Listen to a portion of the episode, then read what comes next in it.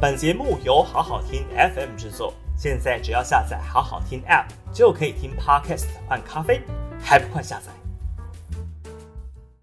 好好听 FM 的朋友，大家好，我是平秀玲。七月二十二号的今日评评里哦，来谈谈陈时中的起手式。那陈时中当然知道，他身为疫情指挥官两年多，那造成的这个防疫当中哦，不管是失去生命、有亲人确诊，或是有亲人确诊死亡的家庭，都对这两年多的防疫之战，可能心中有各式各样的不满。那特别是去年的那一波三加十一破口的疫情啊。重灾区万华就正是他现在要参选的台北市原本民进党的票仓啊，但是中正万华这个特别是万华区原本民进党的票仓，在去年的破口之乱呢，这个三加十一的疫情之后，那居然现在呢，黄珊珊在这个地方哦，支持度比民进党要高非常的多。那陈时中当然知道。要如何拆解地雷？特别是民进党有这么专业的浮选团队哦。那专业的选举团队为陈时中所安排的第一场造势活动，就是到万华的龙山寺。在这里呢，那借由这个记者的问答之中哦，那他提到为万华市疫情破口的说法公开致歉。那这当然，他的说法是防疫团队哦，不是他个人哦。防疫团队呢，在用字用词上又不精准呢，也许伤了万华人的心，他要为此致歉。那陈时中的竞选团队这样子的一个起手式啊，那有人觉得非常的漂亮，因为这个是可能他选举当中哦最重要的一颗地雷，在万华疫情的。这个部分啊，那万华破口的说法。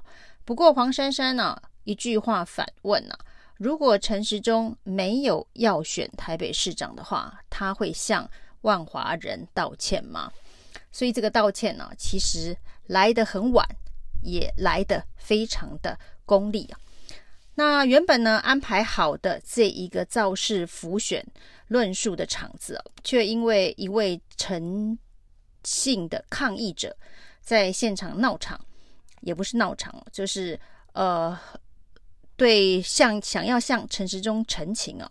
那不过他陈情的诉求是跟这个金融相关的案件有关呢，而他的陈情呢也不是第一次啊。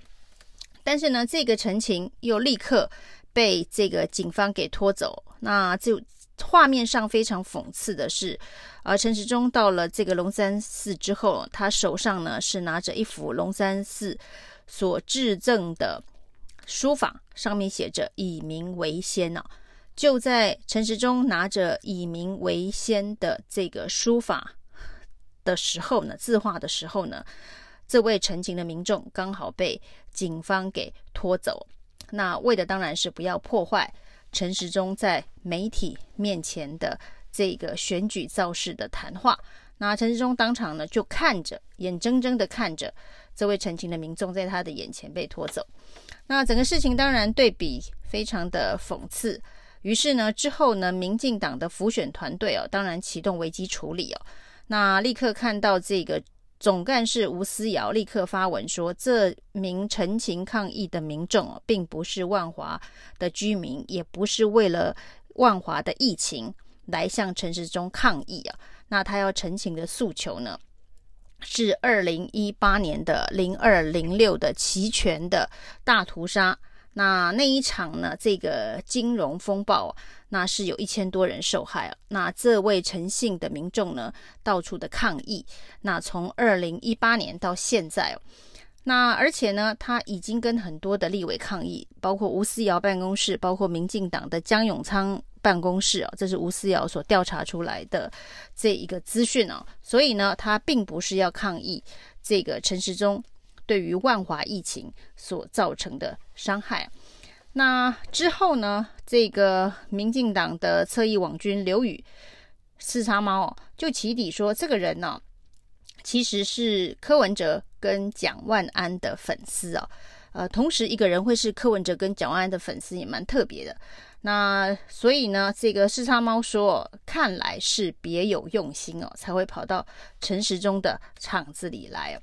那把它说成是这个柯文哲跟蒋万安的支持者，所以呢是故意来闹陈时中的。那对于这一个陈时中，呃，眼睁睁的看着警察把他拖走，在以民为先的字画，呃的危机呢，似乎是想要用这个方式。带风向处理，不过后来被发现，其实这位陈姓的抗议民众哦，也曾经在他的这一个脸书上面呢，是力挺赖清德的，所以这个人呢是支持蒋万安、支持柯文哲，也支持赖清德哦，真的是一个不分蓝绿的中间选民哦。那事实上，他今天接受访问的时候，他说呢，他并不是政治取向的方式在进行陈情抗议哦，他的主要的诉求哦。他来找陈时中，是要告诉蔡英文呢、哦，民主法治是非对错，在台湾的社会里头常常被忽视哦。听到他讲这一句话，感觉好像也蛮切中台湾社会现在的问题哦。民主法治是非对错，常常因为选举的考虑而被忽视了。那过去他的确哦，也跟柯文哲陈情，也跟蒋万安陈情哦。那在这个民进党。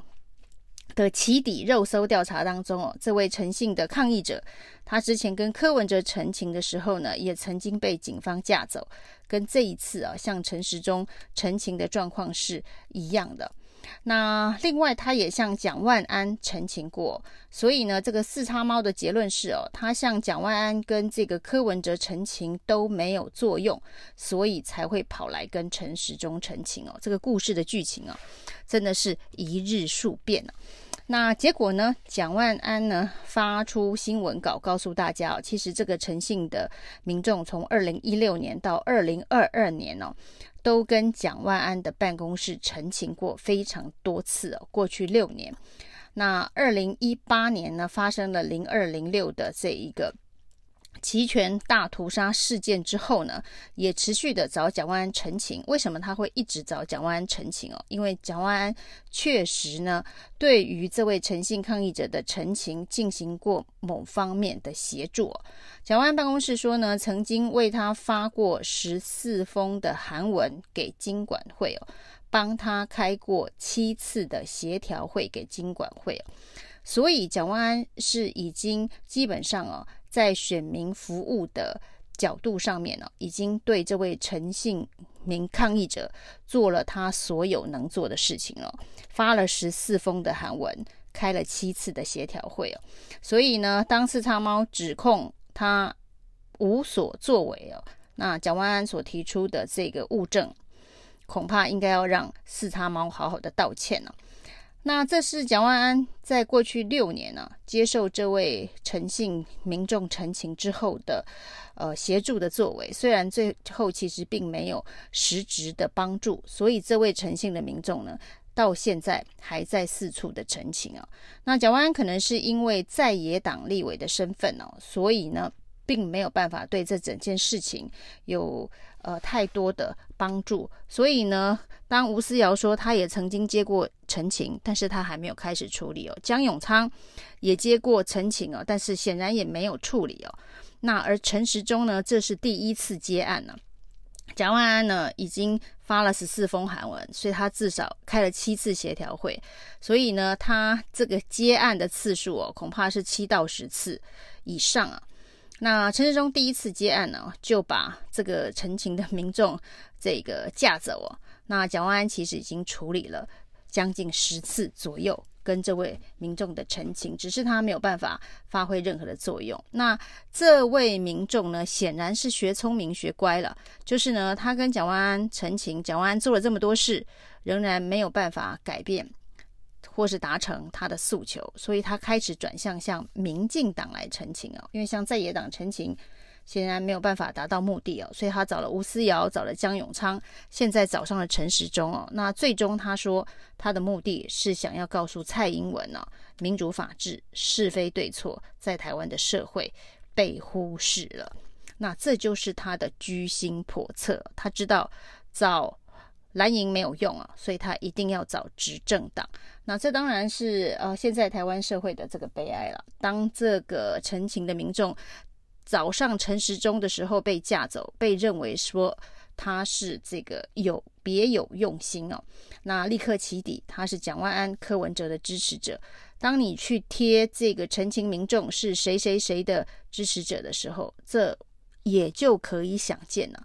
那为什么他的陈情永远达不得不到正面的答复？当然，事情的这个是非公断可以更进一步的厘清哦。但是从这个民进党为了选举，把陈情抗议者都贴上标签哦，这件事情呢，其实让人想起在二零一八年新北市的那一场选举哦，有一个抗议深澳火力发电厂的里长被苏贞昌拍了肚皮啊，也是因为他要陈情抗议啊。那那一个拍里长肚皮的动作，显现的是执政的傲慢。你对于陈情百姓啊，看到他你就觉得是对方阵营来闹场的。苏文昌的心态，陈时中的心态，陈时中竞选总部的心态，如果还是这样子区分陈情抗议者都是居心叵测、别有用心，用这个角度来面对的话，那这个危机会处理不完呢、那这个陈抗的这个野火。也会烧不完，这恐怕才会是陈时中这一场台北市长选举之路，他未来会面对的最大的问题。以上是今天评评理，谢谢收听。